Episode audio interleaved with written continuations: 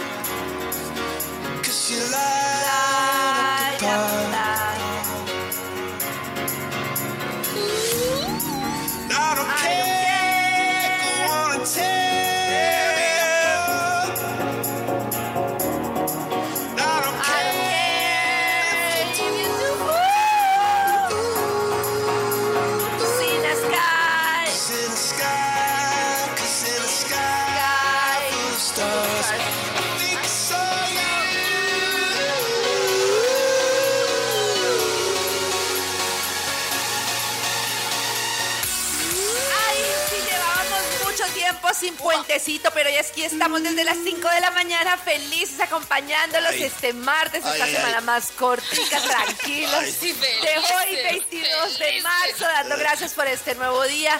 Y resulta que hoy dentro de nuestros temas pues vamos a hablar de que hace dos años, entre el 20 y el 23 de marzo, el 20 empezó en simulacro en Bogotá, el 23 empezó el aislamiento en Colombia. Imagínense, y pasaron muchas cosas, pasó mucho tiempo, muchas crisis. Creo que todos somos unas personas totalmente distintas después de lo que No. pasó en la pandemia, para bien, para mal, No. para lo No. que sea. Muchos son diferentes porque cambiaron de trabajo, muchos son diferentes porque aprendieron a manejar el computador de otra forma, Yo muchos son triste. diferentes porque se separaron, muchos son diferentes o algunos porque se reflexio- reflexionaron y cambiaron, algunos son diferentes porque perdieron un familiar, algunos son diferentes porque perdieron algo de su salud. Mejor dicho, muchas cosas que pasaron y al final yo creo que una de las cosas que pasa es que pues la vida es un permanente cambio, implica muchos caos y nosotros como que siempre pensamos que va a haber tranquilidad y por ejemplo uno piensa, no, va a pasar el COVID y mi vida va a ser tranquila y pues no, llegan otro tipo de caos, otro tipo de crisis, otro tipo de cosas. Me parece bonito por la gente que logró alguna reflexión y un cambio. Entiendo que no es para todo el mundo el tema de reflexionar y cambiar, Al 90%. pero sí creo que el ense- la enseñanza tiene mucho que ver con que pues la crisis hace parte de nuestras vidas y el hecho de entender que cada cosa nos puede ayudar a como a mover chips de cambio, como a decir, venga, ¿cómo puedo hacerlo diferente? Me estoy sintiendo mal, ¿qué puedo hacer para sentirme bien y para hacerlo diferente? Y no ver la vida como, ah, otra vez esto, ah, otra vez lo otro, sino como, bueno, este caos hace parte de mi vida y me ayuda a crecer. Si lo vemos así, pues puede ser mucho más productivo. Muy bien, llega nuestro clima y nuestras restricciones para. El clima, pues considerable cantidad de nubes, posibilidad de No lluvias en la mañana, luego posibilidad de algunos chubascos en la tarde, para que lo tengan presente.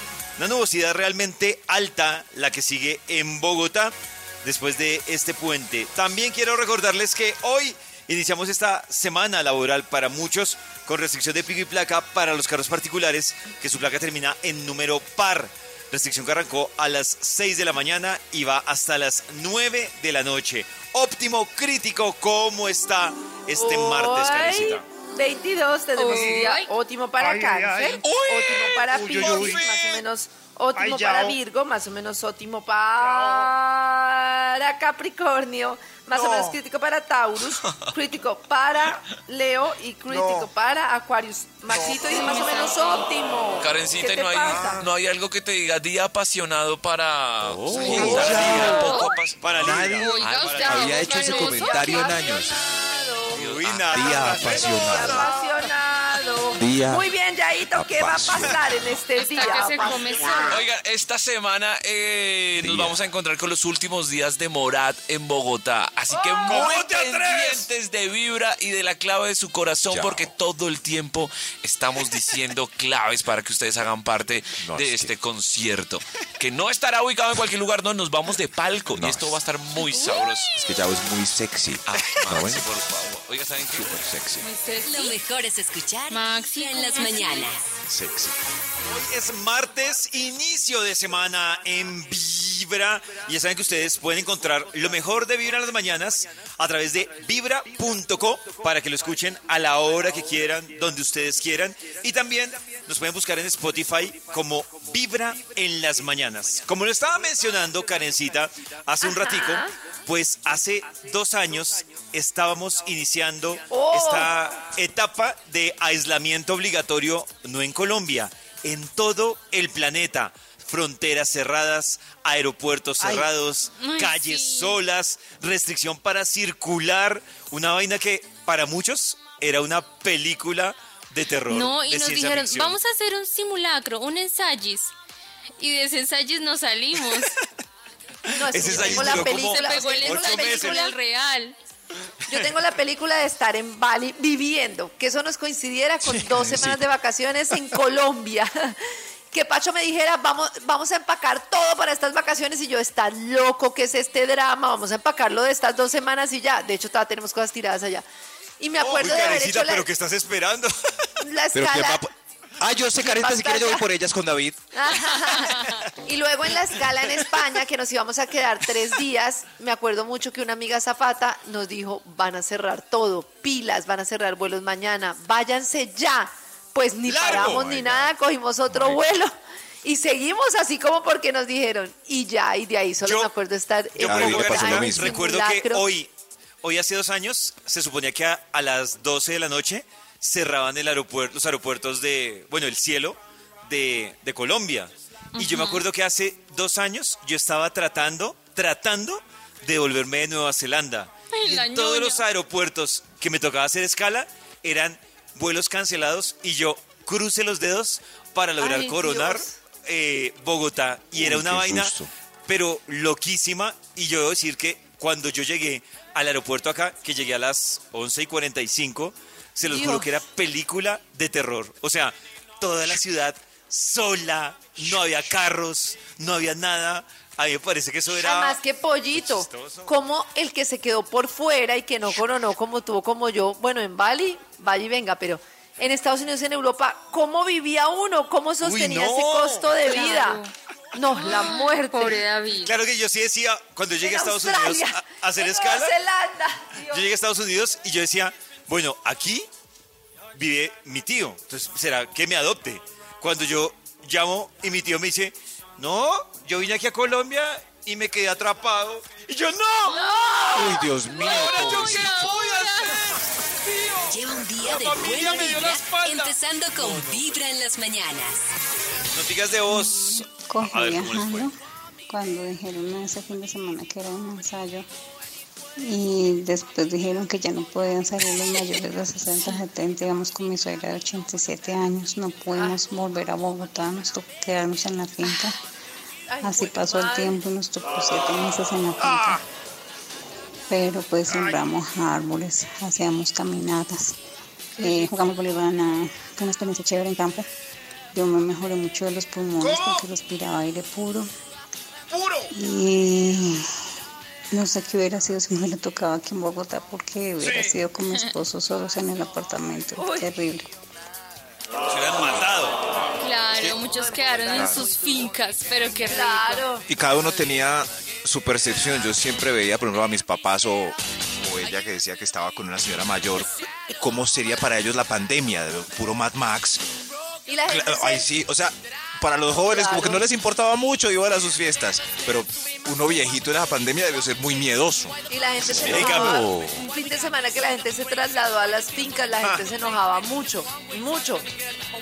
Y yo digo, si uno tenía la. O sea, mi, mi tío era mayor y mi papá de una lo trasladó a, a- a una casita ahí de campo. Dijo, yo de una lo mando Claro. para allá.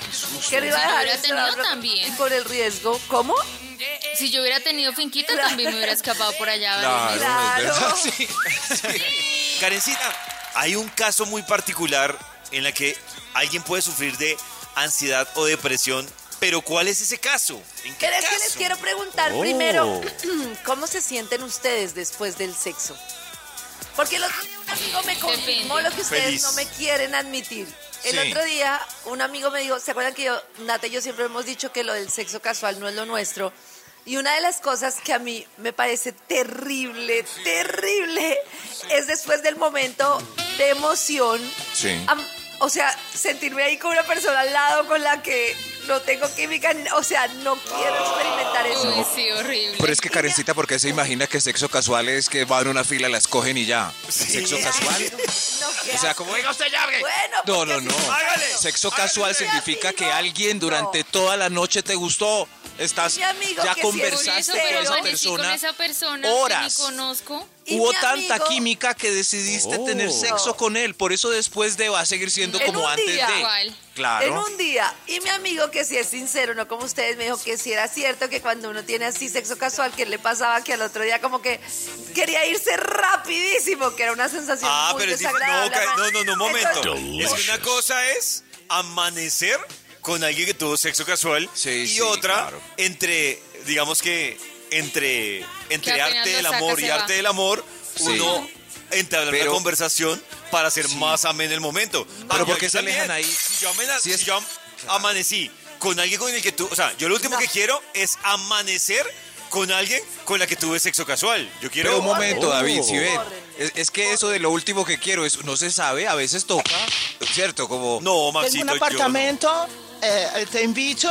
entonces David se va, pues ya, ¡ay, la una me voy! No, a mí sí me da la fan, Maxito. A mí sí. A mí sí me da la Pues, fan. ¿cómo se queda, es Claro, horrible, debe ser horrible y le da la fama porque pues, Es que es como la vida, eso. Karencita, es, a veces hay visitas que lo invitan a uno o a, a una visita con amigos y resulta eso maluquísimo y le toca Ah, quedarse a uno hasta la una sin hablar ahí. Es que yo pensé que Karen no hablaba del momento, del momento cuando uno terminaba, de pronto podía pasar algo. Volvía, volvía, repitis, y uno en Claro. ese espacio, pues en ese espacio se tocaba hablar, Bueno, tomar ¿cómo se sienten ustedes comer, después del sexo normalmente? ¿Cómo se sienten ustedes después del sexo normalmente? Descansadito. cansado. Sí, descargadito. Relajado. Relajado. Claro, Relajado. Con muchas ganas de dormir, Depende ¿verdad? con quién. Bueno, resulta que hay una cosa que se llama, o sea, hay unas personas que se sienten ansiosas o depresivas después del sexo. ¿Por qué? Se llama disforia poscoital. ¿What? ¿Y qué- ¿Y orgasmo? exacto, Y orgasmo, exacto, que es una persona que a pesar de todo lo que secretan, de los neurotransmisores, de la dopamina, de la serotonina, de absolutamente todo, después del sexo tienen como una sensación de depresión, ansiedad, miedo o irritabilidad. Y resulta que puede ser que tú estés con una persona que lo empiece a sentir, o sea, que estás ahí, que después te das cuenta que está como molesto, que llora o no sé qué, o seas tú quien lo sientas. Hay muchos motivos que puede ser como estrés, resentimiento, depresión postnatal, una historia de abuso, un sentimiento de creencias, por ejemplo, frente a la relación, fluctuaciones hormonales. Y los síntomas pueden ser tristeza, llanto, ansiedad, irritabilidad, sentimientos de insatisfacción o melancolía. Un estudio en el 2015 demostró que un 46,2% de las mujeres experimentan esto por lo menos una vez en la vida. Ah, tremendo. Me pareció horrible uno ahí sentir que... No, terrible. Pero por eso les pregunto cómo se sienten, porque hay personas que se sienten como, ay, como cercanas a la otra persona, hay personas que sienten que solo quieren dormir, hay personas que sienten que solo quieren irse, y así No, sucesivamente. hay de todo en esta viña del Hay Señor. de todo. Claro. Hay de Si Si todo. quiero a la viña persona y estoy Señor. bien, me siento súper relajada. Pero yo creo que han habido ocasiones en donde me he sentido como, va a usar esa ¿Sucia? palabra, yo sé que no es así, pero usada. Como que el tipo vino, Pero tú no cha, usaste cha, cha, también. comió. Pero Pero si yo quería algo así, más, estamos- si yo quería otra cosa, una conversación, una cena. Uy, no, pero una conversación después de Venga, ya estoy, Oye, yo quería ir a ver sea. peliculita. Y el tipo mucho ya se fue. Conversación no, conversación no, ¿Por qué no? Vibra en las Sí. Porque tengo sueño. Hoy estamos recordando que hace dos años, bueno, digamos que dos años y dos o no, ¿Dos años y tres días estábamos recibiendo en los canales de televisión de Bogotá la información de la alcaldía que decía así. Estamos listos para expedir las normas oficiales Ay, no, me y a partir de su expedición obligatorias para realizar un simulacro de cuarentena en la ciudad de Bogotá, en el departamento de Cundinamarca, que regirá de manera pedagógica Ah, a partir de la expedición de este decreto desde las 2 de la tarde y de manera obligatoria a partir de hoy jueves a la medianoche. A las 23 horas 59 minutos empezará a regir el simulacro de cuarentena obligatorio en Bogotá y Cundinamarca hasta el próximo lunes próximo próximo- lunes. fue eso? no Hasta el próximo lunes. Llovió. Y el próximo lunes. Y el próximo lunes. Y los lunes siguientes. Y martes Ah. y miércoles y jueves y viernes. Miren, se suponía que eso era desde el jueves 19, la norma arrancaba de manera obligatoria, pues ya durante ese fin de semana, Oh. y se suponía que el lunes 23 de, de marzo, pues ya Ajá. volvía a la O sea, normalidad. hoy a la medianoche terminaba, supuestamente. Eh, supuestamente, no, Nata, porque era el Ah, está 23, corrido un día. lunes 23, Sí. claro, está Además- corrido un día. Ese día cay- cayó festivo, el lunes 23, que era el festivo, pero más adelante miraremos lo que nadie sabía, era lo que iba a pasar durante ese fin de semana con la normativa nacional que iba a expedir la presidencia. Eso lo sabremos en un momento. Mientras tanto, Karencita, revisemos cosas que empezamos a aprender, o aprender no, a vivir durante la pandemia, durante el aislamiento, y que ustedes encuentran también en vibra.co. Uy, pues pasaron muchas cosas. Lo típico, el tapabocas, el gel que todo el mundo usaba para arriba y para abajo. ¿Ustedes desinfectaban las cosas con alcohol en los lugares? ¿Le echaban alcohol a todo? ¿A los vasos? No. así, Yo al principio, no no, no, al principio no.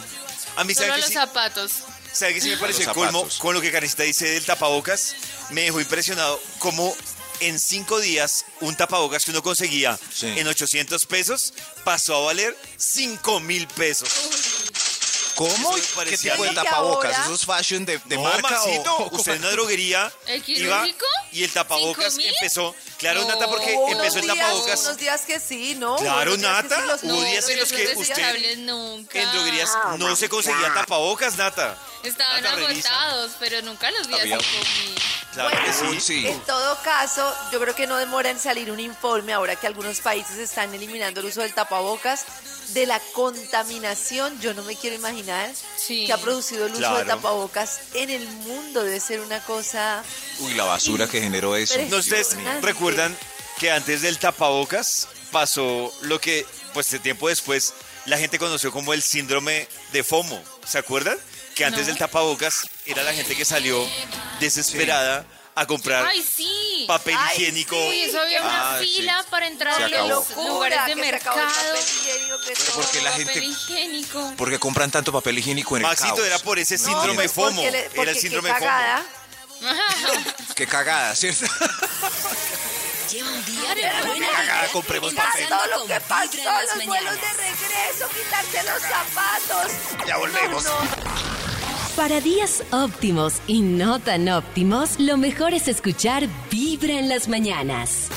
Estamos recordando que hace dos años empezábamos a estar acuartelados indefinidamente sin saberlo.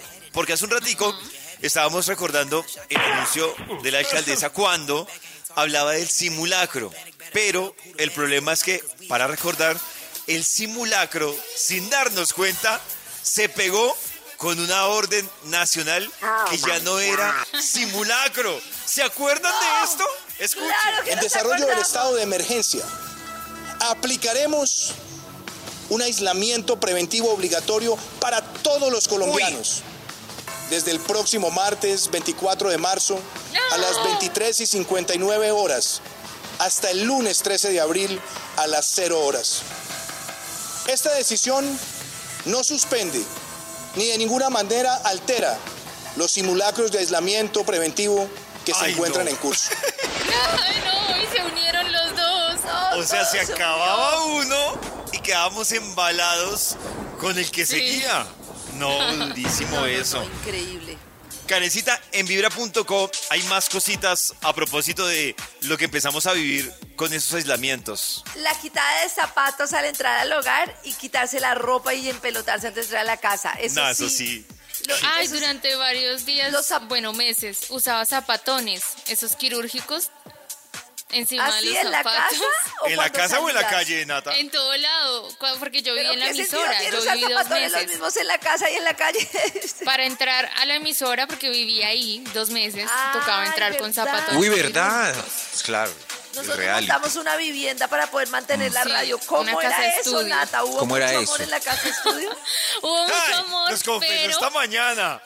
pero un mes des- un mes y medio ¿Hubo después me dio un ataque de pánico, llegó una ambulancia porque me iban a llevar al hospital porque yo estaba en un ataque de pánico y la señora me decía, no, usted como que tiene COVID y yo, no, yo no me ¿Ataque de llevar.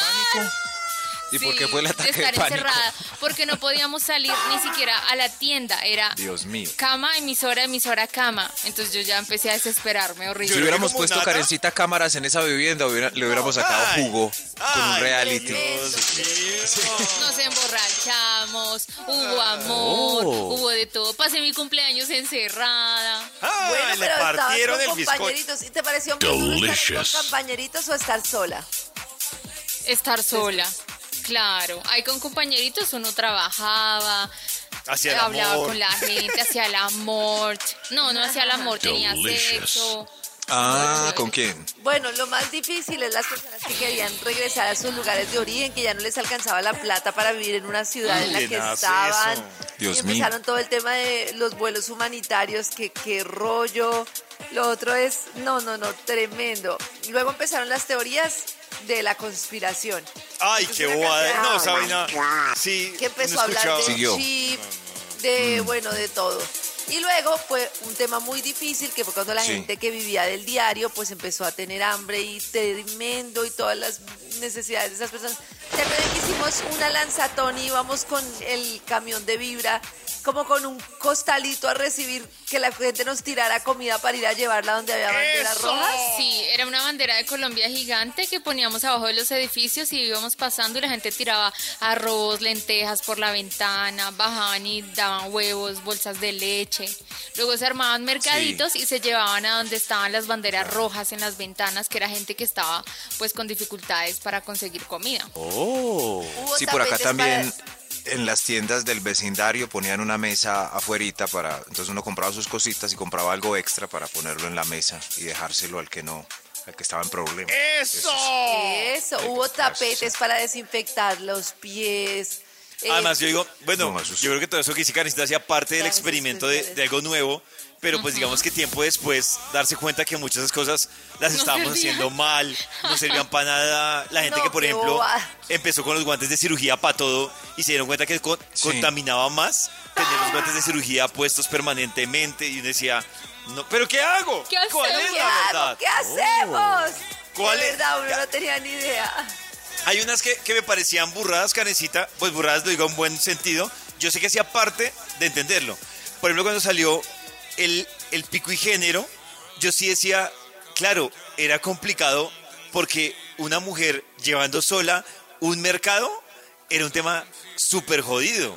Entonces cuando Sí. podían salir las mujeres y no los manes, era... Y el man, embolatado, tratando de Lleva todo mal del mercado. hacer mercado. No, pero es que además hay Pero otro ¿por tema y es que nosotros, la, la, o sea, cuando uno ve los confinamientos de los más largos es el de Colombia y fue la embarrada porque cuando hubo el momento de más saturación de las UCIs, pues ya no aguantaba el encierro porque ya la gente estaba en una situación muy difícil. Sí.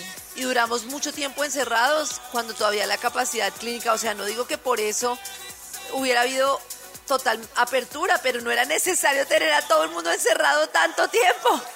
Había Lo fórmulas fueron los en los países. Muchos países hacían encierros así, estas tres semanas, luego esta, luego la otra. Pero nosotros, pues, de largo, una cantidad de tiempo, uy, no, tremendo. No, pero Lo que dice Nata de, la- de las mascotas, Sí, ¿no? se cotizaron los perritos porque quien tenía perrito ¿Sí? podía salir. Claro, Maxito. ¿En serio? Présteme el perro. présteme el perro, présteme el Los perro perro. divorcios se dispararon tremendamente. o Y sea, las uniones. Ah, Las uniones ¿no? sí Se será? dispararon los divorcios. Sí. Las uniones no. Pues también, No. No, seguramente creo, más uniones Maxito. libres. Yo conozco a mi- muchos amigos y amigas que en pandemia se divorciaron. Ah, O sea, ¿Ah, que, sí? que durante pandemia, sí, que, Se acabó. que yo decía, oye, ¿y ¿qué pasó con...? No, No se como a los aguanta. tres meses de pandemia nos separamos. Y había gente que no se veía nunca y de repente le Nada. tocaba ver a su esposo o a su esposa. Con mucho gusto. Sí, Yo sí, sí, sí. Hay gente que le quitó el, el apellido a los niños. como Estos, uy, estos, Uy. estos no son hijos míos. No, no. Lo mejor es comenzar con Vibra en las mañanas. Cosas como esta pasan en la cabina del drama. Escucha. Imagínate cosas con hongos. Dice que acumulaba tickets de compra, instrucciones de puros aparatos, boletos de estacionamiento. Oye, qué difícil es vivir con una persona acumuladora. Un acumulador compulsivo es una persona que guarda y guarda y guarda cosas independientemente del valor monetario. Si les cuesta mucho o poco, les duele deshacerse de ellas. Fíjate, quizá tú vives con un acumulador o una acumuladora si tienes su closet lleno de zapatos que nunca se pone. Ay, ¿Ustedes son acumuladores en algo? Hay gente que es Mm, acumuladora no. en, en documentos. En- En documentos, en documentos, creo. en recibos. Yo no voto este recibo porque uno no sabe que me Pero lo pidan. un tiempo se en 10 borran, años. entonces ¿para qué? Cuando le compré la monareta en los 78. Eso, sí. Yo saben qué truco aprendí para uno no ser acumulador. Estarse trasteando muy seguido. Claro, Entonces yo como prácticamente, Cada año.